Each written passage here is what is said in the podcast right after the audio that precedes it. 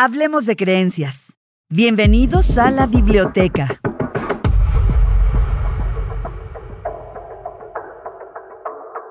En tu camino de autoconocimiento te encontrarás una y otra vez el tema creencias, creencias limitantes. La verdad es que no hay cambio sin cambio de creencias. Por esa razón el tema te lo encontrarás una y otra vez. En este viaje de autodescubrimiento de tu ser, tendrás que preguntarte cuál es tu creencia acerca de el dinero, el futuro, el trabajo, la justicia, la pobreza, la mentira, en fin, sea la que sea. Recuerda que hay un horizonte de posibilidades significativas, es decir, tú siempre tendrás un significado de eso y vivirás la consecuencia de tus significados. Tú decides qué creer acerca de cualquier cosa. Solo recuerda, lo que decidas creer será manifestado. ¿Qué es una creencia? Una creencia es una verdad que tú has asumido. Es un certificado de validez de una idea o certeza. Es un sentimiento también, un sentimiento de certeza de lo que algo significa. Y finalmente es un paradigma inconsciente, pero sobre todo es un paradigma creador. Todos vivimos según como creemos. Creo que para ser feliz debo tener pareja.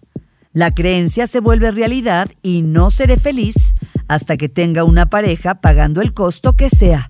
Tarde o temprano terminaremos confirmando que si nuestros genes determinan nuestras características físicas, nuestras creencias, nuestros comportamientos, profesión, tiempo libre, hábitos, elecciones afectivas, sentimentales, todo, absolutamente todo.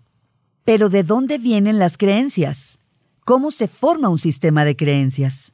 Hay tres fuentes fundamentales. La sociedad, la familia y la escuela. Es decir, lo que aprendimos lo aprendimos a través de la educación, la herencia familiar y la herencia cultural. ¿Cómo opera una creencia y cuál es la relación creencia-emoción? Vamos a poner dos ejemplos. Si yo creo sin dinero no soy nada, ¿cuál es la emoción? Pues tengo miedo a que me falte el dinero. ¿Cuál va a ser el comportamiento neurótico? Voy a buscar tener siempre dinero para evitar la sensación de no ser nada. Siempre tendrás el deseo y la necesidad de tener más y más, porque si no tienes, no eres nada. Ejemplo 2. Si no se es amado, ¿para qué vivir? ¿Cuál es la emoción después de esta creencia? Miedo y una profunda necesidad de ser amado. ¿Cómo nos vamos a comportar?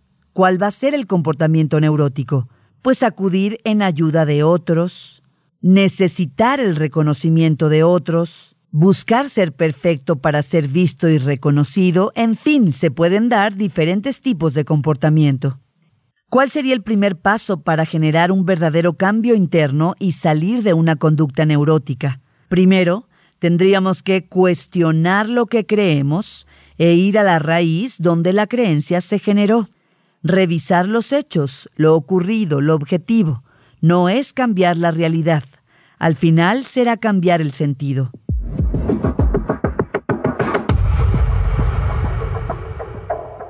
¿Dónde te compraste esa creencia? ¿Dónde la escuchaste por primera vez? ¿Quién de tu familia cree eso?